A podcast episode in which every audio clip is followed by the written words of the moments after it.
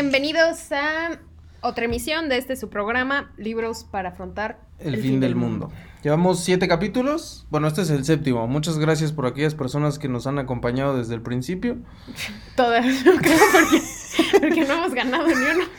Este, y bueno, pues el día de hoy estamos aquí reunidos para platicar sobre un libro que lleva por título Casi el paraíso. Buen título, ¿eh? Sí, buen título. Buen título. Hay libros que con el título como que te enganchan, ¿no? Este siento que es uno de ellos. Ok. O sea, hay ciertos títulos que dices, no mames, esto suena bastante bueno. Y este está, está bueno. El título es muy bueno y el libro también le hace, le hace justicia. El día de hoy nos encontramos la señorita aquí que lleva por nombre, La condesa Spacucholi, ¿ok? ¿Te puedo decir Cuquita? siempre y cuando me hables de usted. Ok, le puedo decir Cuquita, entonces, pues, Sí. discúlpeme. Y eh, yo llevo por nombre Vittorio Forti. ¿Qué esa no es una marca de trajes? No, no, nada que ver, nada que ver. Muy bien. Es mi nombre. Muy bien, Vittorio. Entonces, estamos listos para hablar sobre este libro de Luis Espota. Luis Espota. Se sí. escribió en 1956. Eh, tiene aproximadamente 320. páginas. Ajá. Aquí Cuquita se la pasa diciéndole hojas a las páginas. Ya, ya tuvimos una serie de discusión sobre que son páginas. Yo y no creo hojas. que estás confundiéndome. Igual y la silla dijo eso, porque Cuquita es una persona de alcurnia y definitivamente sabe la diferencia entre hojas y páginas. Ok.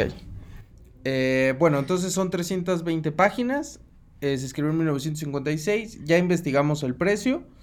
Lo pueden encontrar en el sótano en 149 pesos. Así es. Y también está el PDF que subiremos a... Lo pondremos en la Ajá. descripción del, del capítulo. Eh, me parece que lo encontramos en otras librerías un poquito más caras, pero el sótano es la mejor opción, ¿ok? Y ya, ahí sí, pues ahí compran otro, aprovechan para comprar otro ahorita que estamos encerrados. Eh, contemos un poquito sobre el contexto del autor. Eh, Luis Espota, autor mexicano, de De la ciudad. ascendencia, de la Ciudad de México, Ajá. sí, y de ascendencia italiana al parecer, ¿no? Sí. Tiene un nombre larguísimo. Sí. Ni lo apuntamos todo, pero era un nombre larguísimo. Que dices. ¿qué pedo con este, con este güey y su nombre? En efecto. Pues Luis Espota es, antes que nada, periodista. Él empezó en, en esto cuando tenía como pues, 17 años. Entra al Excelsior.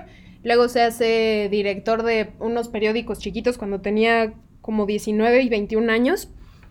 Y era un gran periodista. Tanto que logró tener el récord de 43 días en la primer plana. Seguidos. 43, días, seguidos. Y además, entre esos 43 días, tuvo hasta 10 notas en el mismo día en la primer plana. Entonces era una persona Sí, sí, con talento, con talento para el periodista, para el periodismo. De hecho, le decían el niño terrible de Bucareli, porque si no lo saben, Excelsior está en esa calle. Estaba. Bueno, está por ahí ahora. Pero siguen cambió teniendo, su- supongo, Ajá, sí, el, el ahí, edificio, sí. ¿no? Por, más por historia que por necesidad.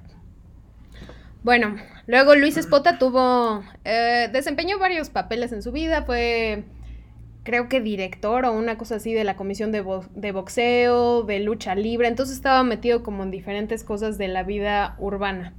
Cuando deja el periodismo se mete en eso. También intentó ser torero y de ahí sale uno de sus libros que se llama Más Cornadas del Hambre. Yo ese ya lo leí y por eso, de hecho era el que íbamos a leer, pero Optamos por este porque era otro de los leído. libros más conocidos y ninguno lo había leído. Entonces fue como, bueno, démosle la oportunidad a algo, algo nuevo, ¿no? Pero, para no hacer el cuento largo, Más Cornadas es sobre un joven que quiere ser torero y es como todo lo que se va enfrentando para eso, que es pues todo el mundo de la corrupción entre los apoderados, el querer subir, eh, porque finalmente yo creo que lo que está muy interesante del libro es el sueño y cómo él lo va persiguiendo independientemente de que se le van presentando situaciones difíciles y que incluso lo hacen considerar el dejarlo, pero él sigue y sigue y sigue. Es un gran libro, altamente recomendado. Y ahorita que hablabas un poco sobre la corrupción y todo, buena parte de su literatura eh, versa sobre eh, pues la vida política, social mexicana, de salida del México postrevolucionario Ujú. y cómo pues todo es por influyentismo, compadrazgo. Entonces, es, de alguna manera establece como cierta crítica a esa sociedad que le tocó, que le- en la cual le tocó vivir. Y, eh, en, digamos, a mí me recordó mucho al libro de La región más transparente. Este libro se escribió dos años antes que La región más transparente. Y me parece que hay muchas similitudes en cuanto a personajes, en cuanto a ambientaciones, incluso eh, en cuanto a la forma en la cual se presenta el título. Eh, el título de, de Casi el Paraíso te lo presentan en un, en un apartado del libro que versa de la siguiente forma. Este es un diálogo entre una actriz y el príncipe Conti, del que les hablaremos en un momento. Rosalba impulsó su pelotita con un estilo eficaz y ambos vieron cómo describía una parábola para ir a caer un centenar de metros más allá. Capri es un paraíso, Alteza. Hugo sonrió. Pero México es casi el paraíso, señora.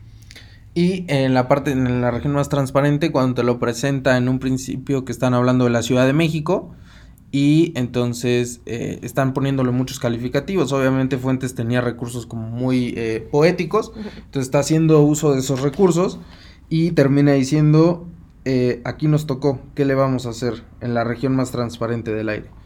Entonces, de entrada ahí me, me- me- pues a mí se me asemejó mucho y luego obviamente por todo lo que, lo que va la, la obra, ¿no? Eh, también vale la pena mencionar que este libro tiene una secuela que se llama Paraíso 25, Ujú. en el cual oh, acaba de pasar un helicóptero aquí por nuestras instalaciones. este, eh, en Paraíso 25 regresan algunos de los personajes que de los cuales ahorita les platicaremos. Entonces, si les llama la atención, lean el libro y luego busquen el de Paraíso 25. No lo hemos leído, pero bueno, pues ahí tienen La opción, sí. Entonces nos arrancamos con la contraportada. En esta novela, Luis Espota logra retratar la sociedad posrevolucionaria, sus ansias de poder, riqueza y reconocimiento. Hoy en día, México sigue siendo casi el paraíso para el desfalco, la traición, el engaño y la perfecta burguesía. Qué bonito. Muy bien, ¿eh? te estás rifando con las contraportadas. Casi todas las está haciendo ella, ¿eh? Así que hay que, hay que agradecerle Es su que al esfuerzo. principio no podíamos hacer ni una, pero bueno, ya Sí, ahí van vamos, saliendo. ahí vamos. Eh, vámonos con un pequeño resumen de, de qué va la, de qué va la obra. Eh, tenemos dos líneas temporales. En la primera se nos presenta a Amadeo Padula, que es un chico italiano, hijo de, pues, de una prostituta, cuyo padre pues realmente no conoce. Amadeo nunca conoce al padre, es más, la mamá no sabe quién es. Eh, lo tuvo mientras estaba en África y eh, en su regreso a... Bueno, lo tiene mientras regresa a Italia, pero fue concebido en África. La mamá no sabe de quién es el hijo y realmente como que nunca le interesa. Y eh, pues lo saca adelante pues con base a su, a su trabajo, ¿no? A la prostitución. Obviamente vive o crece en un ambiente de miseria, de enfermedades, de alcoholismo, pues de muchas cosas como bajas, ¿no? Sí. Es la Italia, estamos hablando de la Italia post eh, Primera Guerra Mundial, más o menos, eh, donde ya está posicionándose eh, El fascismo. el fascismo, sí. Sí. Eh, luego, ya que, porque aquí al parecer no, no va a participar mucho, no va a participar mucho el día de hoy Cuquita, entonces la mamá es prostituta, ellos se ubican en Nápoles y pues obviamente les toca como esta parte complicada en la cual Amadeo empieza a desarrollar como cierta viveza, realmente se termina volviendo un vividor a partir de que una chica eh, pues lo ve como muy guapo y entonces como que se empieza a hacer su pues, su damo de compañía, ¿no? De esta chica. Su sugar mommy, diríamos hoy. Exacto, sí. Pero eh, es que hay que decir que Amadeo está pintado como un hombre guapísimo. O sea, desde Sí. que es un niño todo el mundo dice, este, este morrillo está Sí, sí. Tallado, por- parece un papucho, está tallado por los mismos Pues sí le dicen que es un mango, que parece de ébano. Sí. Entonces, realmente hay mucha gente que por esa situación se le acerca. De Sí. hecho, él, su primera como experiencia sexual es con una prostituta de ahí mismo, porque también lo, lo adopta porque es muy guapo el niño, aunque es un niño, ahí tiene como 12 años o una cosa así, ¿no? Entonces, este, a partir de que se mete con esta otra prostituta, su mamá la, la acaba matando, ¿no? Sí. Y este, luego entra en la cárcel y ahí Amadeo se tiene que hacer el de un modo de vivir, que ahí es técnicamente honesto. Pero ya había experimentado las mieles de, de ser un vividor. Ajá, de no trabajar. Entonces, bueno, esa es la parte de Amadeo. Y la otra parte es en la cual nos presentan a Hugo Conti. Eh, Hugo Conti es un príncipe que está con una, pues una viejita, la verdad, americana que lleva por nombre Liz Avril y eh, están paseando en un yate por las costas de México. Entonces, digamos, eh, ya, ya más o menos les contamos de qué va la, la línea temporal de Amadeo. La línea temporal de Hugo, eh, pues nos lo presenta a él insertándose en la sociedad mexicana. Y desde el principio te dan a entender que el güey es un pinche vividor. O sea, él lo que quiere es la fortuna de la viejita. Y eh, en cuanto las cosas empiezan a salir mal, porque la viejita, su fortuna, como que sus hijos la tienen eh, Ajá, bajo custodia y se la administran. Sí. Entonces, en cuanto las cosas empiezan a salir mal con la fortuna de la viejita, el otro güey dice chao y chingue a su madre, ¿no? La- bueno, y la manda a Nueva York de regreso a arreglar los pedos y el güey se desafana y se viene a México a vivir. Sí, y de hecho se, se mete en la sociedad mexicana porque había conocido unas personas en Acapulco y se da cuenta de que es un- una sociedad que permite como mucho esto, porque hay una cuestión de cierta idolatría hacia la Sí. nobleza. Entonces él ve que hay una oportunidad ahí y se decide venir hacia México sin dinero ni nada, decir como que ahí seguramente voy a encontrar dónde armar la, la treta grande. Sí. Y este, y pues obviamente ya todo lo que va pasando a partir de que eh, Hugo llega a México, como va conociendo personas, se va haciendo de, de una posición, de favores, todo haciendo uso de su figura de príncipe y de una sociedad mexicana que tienen como ansias de, eh, pues de este reconocimiento social, Sí. porque realmente es lo que Hugo les aporta. Eh, esto de decir, ay, no, el príncipe, este, el Vino príncipe vino a cena, cenar. ajá. Entonces, como todas esas cosas van, pues son terreno fértil para que Hugo llegue y empiece, pues, a hacer sus chingaderas, ¿no? Ahora, Hugo es un personaje del cual, aunque sabes que está haciendo chingaderas todo el libro, yo en lo personal sí me llegué como a encariñar. O sea, dices, no mames, o sea, pues es chido. O tú decías, pinche, pinche lacra. Eh, pues no pensé exactamente. Bueno, sí, pinche lacra. Con, ¿Sí? Ajá, con el respeto a mis antepasados. Claro, porque tú Ajá, eres una condesa. soy noble. Pero sí, la neta yo sí pensé que era una lacra de la sociedad. Pero finalmente, eh, ya que nos estamos adentrando en lo que es Hugo Conti, pues tenía una situación de vida que lo fue llevando a partir de que era un hombre muy guapo a ver la facilidad con que él se podía mover sin hacer el mínimo esfuerzo. Entonces, a mí me gustó el personaje, creo que está bastante bien desarrollado. Sí. Desde el lado de, porque obviamente te das cuenta después de que Amadeo es Hugo Conti. ¿Qué? ¿No te diste cuenta de todo el libro? Sí, das Amadeus Hugo Conti, ajá. ya. Para los que lo habían sospechado. Son la misma persona, eh, pasado y futuro. Entonces, cuando, cuando vas como entrelazando esto de cómo Amadeo va llegando hacia ese estilo de vida y cómo el príncipe asume toda una postura, una manera de, de dirigirse hacia los demás para que crean algo. Esta cosa que dicen de antes de... Exacto. Antes de ver hay que parecer. Exacto. Entonces, él lo asume y lo vive realmente. Sí. Porque es la única manera en que los demás van a percibir eso de él. Porque incluso él, eh, en el momento en el que conoce a otro de los personajes, todavía estamos hablando de Amadeo, el chico como, pues que todavía no sabe qué pedo, lo meten a la cárcel y conoce a Francesco, que se vuelve como su, pues, su padrino. Eh, su padrino en esto de, la, de, de las estafas. eh, y en cuanto Francesco le dice que es un conde, Hugo dice como, ay, no manches, ¿no? O sea, primero habla normal y luego cuando el otro le dice que es un conde, como que sí siente cierto, cierto respeto, cierta admiración. Y el otro le dice, pues, ¿cómo sabes que yo no soy realmente una farsa, ¿no? Solo por decirte que soy un conde, dice, "el- la diferencia está en realmente actuar como uno.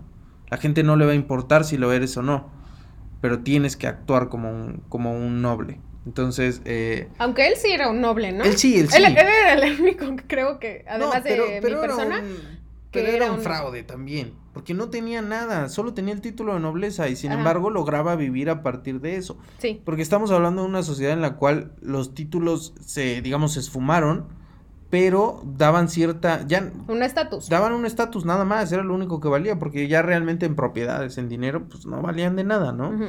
Entonces, eh, hablando de los personajes, porque creo que es uno de los temas eh, pues más interesantes del libro, la construcción de los personajes, tenemos a Hugo por un lado, ya más o menos les platicamos sobre él, está el otro personaje. Solo no quiero sé- mencionar sí. algo de Hugo que no sé por qué no pensaste que era un desgraciado, porque realmente desde la primera so- desde las primeras Sí. hojas él está viendo como, o sea, te deja ver el desprecio que siente hacia hacia Liz, por ejemplo, que es la persona que lo está manteniendo totalmente, cómo realmente solo lo ve con signo de peso, que, Sí, que le da mira. asco verla que- y todo eso. Me estás haciendo que me adelante y, y bueno, lo voy a hacer, ni modo.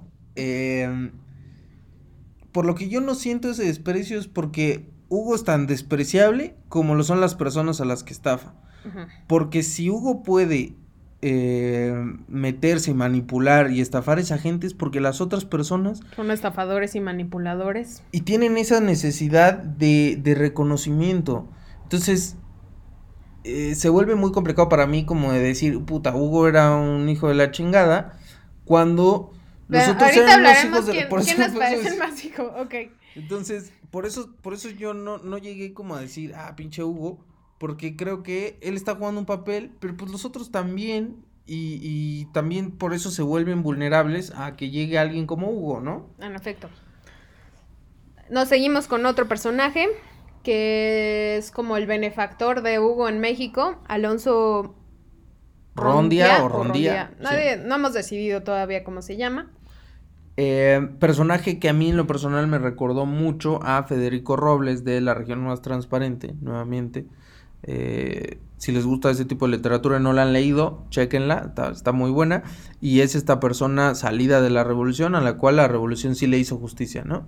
Se la hizo a las malas, porque el güey eh, logró su fortuna. Se a hizo justicia, más se hizo bien, a- justicia a, porque el partir güey de la hizo a partir de tranzas y a partir de, o sea, de muchas cosas para las cuales la revolución no era, pero pues digamos que esa es la triste historia del México postrevolucionario, ¿no? Gente que terminó bien acomodada, que venía de, de una situación de ser soldados y todo, y que llegaron a grandes puestos, no gracias a méritos o gracias a una distribución justa, todo, sino a que realmente hubo un reacomodo de los intereses y pues ellos se posicionaron ahí y a chingar a su madre todos los demás, ¿no? Entonces, ese es Alonso. Y Alonso, eh, pues juega un papel, yo diría que es el, después de Hugo, es el personaje más importante de la Sí. historia, porque él es realmente el que lo mete a la sociedad, el que le da dinero, el que todo, porque tiene esta necesidad de, como se sabe una persona inculta, que no viene de ningún lado, que todo lo tiene gracias a, pues, a sus tranzas y todo, entonces tiene esta necesidad de asociarse con alguien que sí le dé el estatus para, eh, pues para alcanzar como otro nivel, porque el dinero ya lo tiene, el dinero no es problema para él nunca, porque todo lo consiguió a base de, de chingaderas, pero le hace falta esta parte de, de reconocimiento, y eso se lo otorga pues el estar junto con un príncipe. Sí, en efecto, yo también creo que es el segundo personaje más importante, porque además Alonso tiene un interés muy particular, que es casar a su hija con el príncipe, y de hecho lo es, o sea, está escrito así tal cual, que a partir de que su hija sea la princesa, él es como si fuera un rey. Entonces, esa es la idea que tiene. Lo cual es una mamada y te habla del tipo de personaje que Pero- es, o sea, Pero pues es que esa era Sí. la visión que tenía y entonces por eso patrocina a Hugo porque desde el principio que llega él no tiene dinero ni para estar en el hotel y ya lleva como un mes y le tienen que pedir que pague la cuenta y entonces es cuando ya se acerca con Alonso para decirle como oye, tengo algunos problemas con con mi fortuna, no me están pudiendo casi casi de- depositar mi beca, Ajá. ¿no? Y este, y es a partir de ahí que Alonso empieza a tener como estos favores hacia él y lo empieza en efecto a introducir en la sociedad porque es una sociedad eh, pues poco variada, ¿no? Todas Sí. las fiestas que cuentan están las mismas personas y aunque lo inviten a otro lugar a Conti, que dice como va, va a ir otras personas, va a ir ahora sí lo mejor de lo mejor, siempre van los mismos.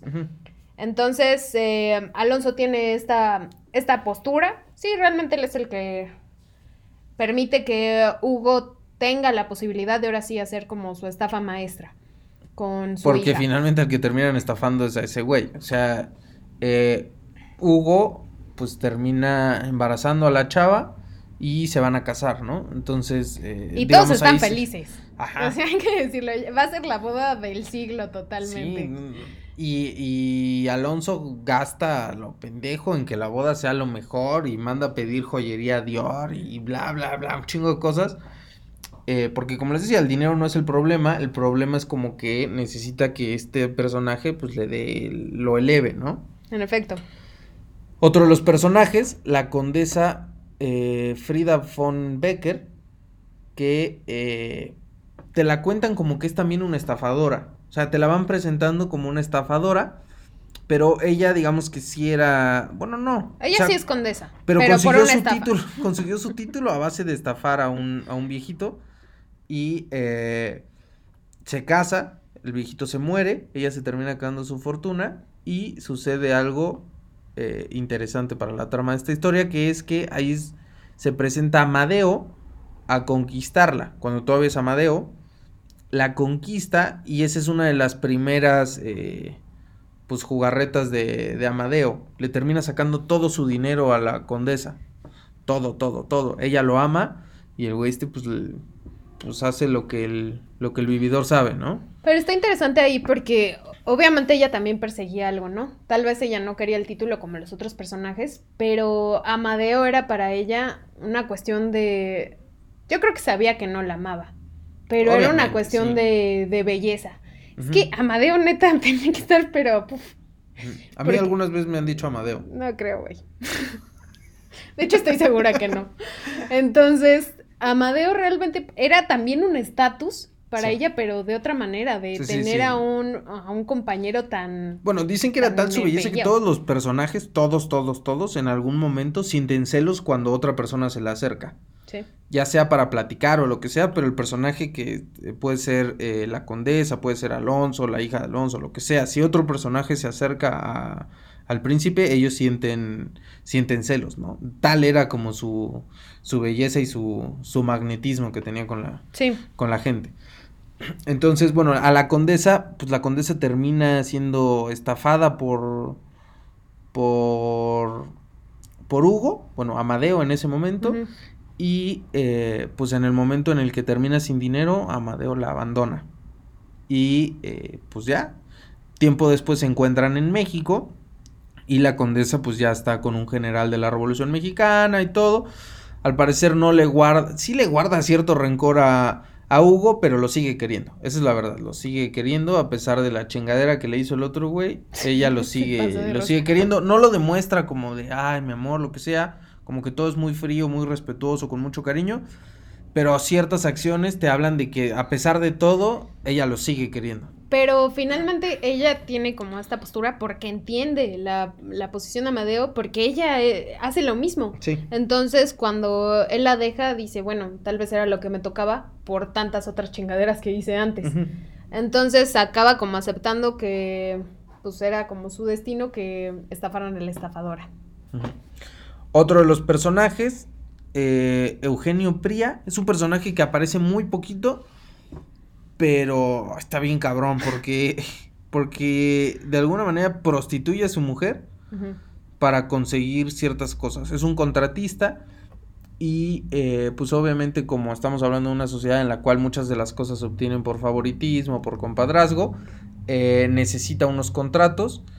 Entonces pues le termina poniendo a la esposa al príncipe para que el príncipe convenza a Alonso. Alonso de firmar los papeles y que ellos puedan ganar una lana, ¿no? Entonces, eh, está bien cabrón. O sea, no, no es un personaje que, que lleve mucho, mucha construcción ni nada, pero su acción es de lo más este, mezquina y, o sea, es como, ah, no hay pedos, mi mujer, este, pues para eso me sirves. Sí, porque además Y- menciona en el libro que lo ha hecho varias veces. Sí. O sea, Y su mujer está totalmente en esa postura O sea, de hacerlo. incluso él le dice, o sea, su mujer le dice, ah, yo quiero un collar, y él le dice, bueno, gánatelo. O sea, así de, de descarado es el, el asunto, ¿no? Pero bueno. Eh, otro personaje que aparece, que como tal no es un personaje, pero a mí me llamó mucho la atención, es que hacen alusión a los apellidos ilustres. Todo el tiempo cuando están hablando de las fiestas y de todo, dicen, no, y los apellidos ilustres, y los apellidos ilustres. Pues, eh, obviamente hace referencia como a esta clase que, eh, pues sí, como ya por el simple hecho de pertenecer a la clase, eh, tiene como un estatus, ¿no? Por pertenecer a la alcurnia, a la sociedad o lo que sea, ya tiene un estatus. En realidad no, no te los menciona tanto dentro del libro, pero siempre están los apellidos ilustres. Es como que a estas familias siempre van a pertenecer a la, a la alcurnia mexicana, ¿no? Entonces, esos son como de los de las partes que a mí me llamaron la atención en cuanto a la construcción de los personajes y eh, pues que obviamente van acompañando a la historia que está me parece muy bien muy bien desarrollada, escrita, particular muy me parece fluida. muy buena. Sí, sí, Sí. Está, está bueno el libro. Solamente hablar rápido que el libro obviamente es una crítica social. Tiene los matices de pues del engaño, de que toda- todas las personas tienen este punto de falsedad, de cómo consiguieron sus riquezas. Hay un punto en el que la condesa está hablando con Amadeo. Les voy a leer rápido. La mentira es lo único que creen, Hugo. Si les dijéramos lo que en verdad somos, él le interrumpió. No lo creerían. ¿Sabes por qué? Porque les gusta la mentira que somos. Eso es todo. En el fondo, tú, Francesco, yo, somos unos pillos. El mundo está lleno de nosotros. Existimos gracias a que hay tontos. No es nada nuevo esto, pero es cierto. Sin embargo, somos injustos. Pero sabernos pillos por serlo, Hugo se divertía enormemente con la charla. No, Hugo, por creerlos buenos, por suponer que ellos son sinceros con nosotros en la misma proporción en que nosotros somos hipócritas. Y creo que esto es realmente como toda la cuestión. Que Hugo, hasta cierta medida, aunque, aunque los desprecia porque están muy tontos y los está desfalcando, a la vez los considera personas buenas. Sí. Hasta que ahí ella le empieza a contar cómo es que todos los que están en la notable sociedad hicieron sus, sus fortunas. Sí. Y todo es a partir de chingar a los demás. Y también lo están usando a Hugo. Obvio. Entonces, por eso yo te digo, Hugo sí es un personaje, pues, eh, o sea, es medio mierdilla, pero bueno, finalmente también lo están No, usando. y o yo, sea, yo estoy de acuerdo que probablemente es el menos mierda de todo, porque ellos al menos saben lo que están haciendo y, o sea, hay una aceptación, ¿no? Los otros realmente es esta máscara de decir, Exacto. yo soy de la alta sociedad, yo soy la persona perfecta, la todo, porque todos tienen esa actitud. Creo que la única persona que no la tiene es cuando se encuentra con los comunistas, que ellos andan en otro desmadre totalmente. Pero todos los demás eh, es una farsa lo que viven. Y cómo todos cubren lo de los demás. Por eso se termina volviendo fácil para, para Hugo estafarlos. O sea, Sí. porque como su vida es un engaño, eh, pues es una mentira más. En efecto, creen las mentiras que quieren creer porque es lo que conviene creer. Platicamos eh, un, un capítulo anterior, o algunos capítulos anteriores, sobre el libro de Lirio, y también era una situación parecida con, eh, con la sociedad colombiana, ¿no? Entonces... eh, Sí, pero aquí creo que es interesante que obviamente es México y, y lo vemos, ¿no? Que sí es. Entonces es, es muy cercano realmente y está muy bien retratada esta posición. Y, por ejemplo, uno de los eh, de las estrofas que me llamó la atención a mí referente a cómo realmente también lo están usando es esta que leo a continuación. Dice, la niña quería un marido, el padre quería un marqués, el marqués quería dinero, ya están contentos los tres. Finalmente, eh, pues sí, todo el mundo se está usando y yo creo que eh, pues todos en algún momento lo, lo asumen su papel como que solo están siendo parte de, de un juego, ¿no? No saben de cuál. Y eh, lo peor es que cuando me adelanto al final, ¿quieres que hablemos del final? Sí, ya hablemos del final. Cuando descubren todo, puta, todos están indignadísimos, ¿no? Obviamente, pues sí, sí, los, los, los intentó estafar y, y es normal que estén indignados, pero eh, ahí es donde, donde sucede un poco lo que dices tú, que siguen sin asumirse como, como, híjole, no, qué mal, ¿no? Siguen siendo, siguen viviendo como en su burbuja, o eso creen ellos, ¿no? Sí.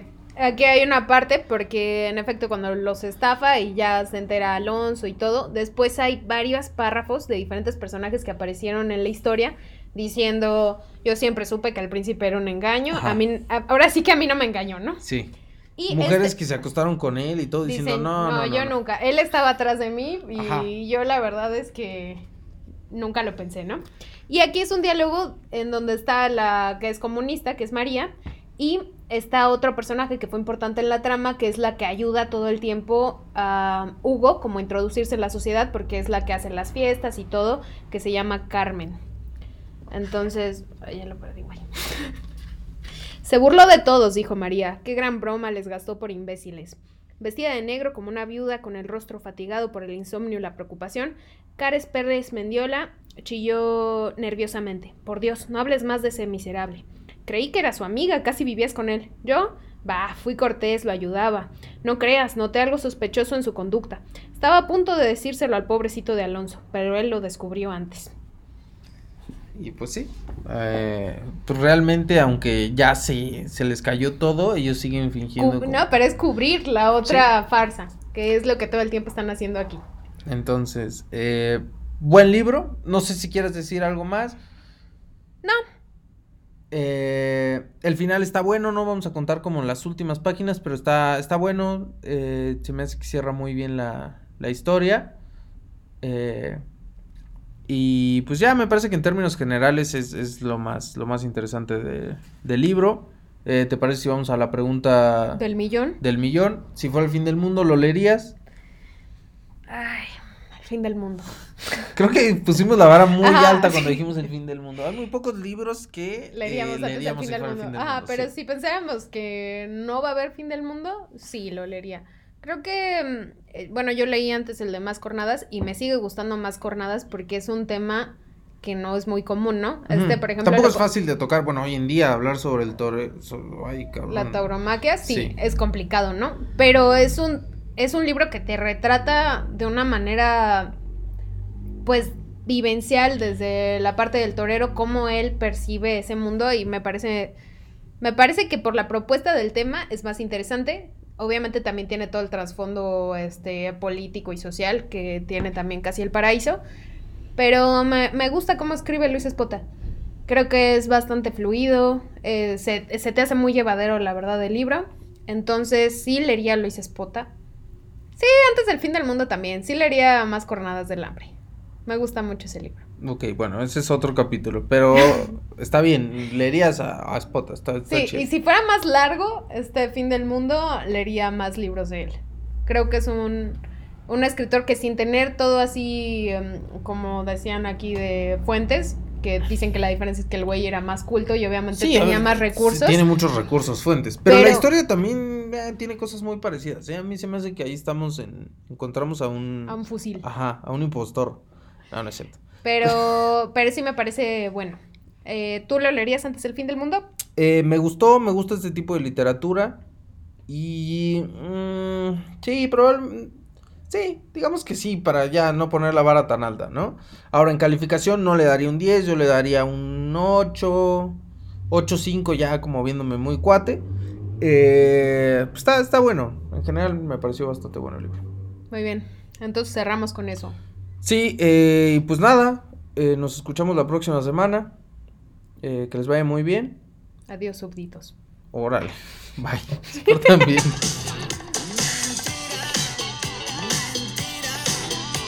Mentira, mentira, mentira, mentira. Esas son puras mentiras.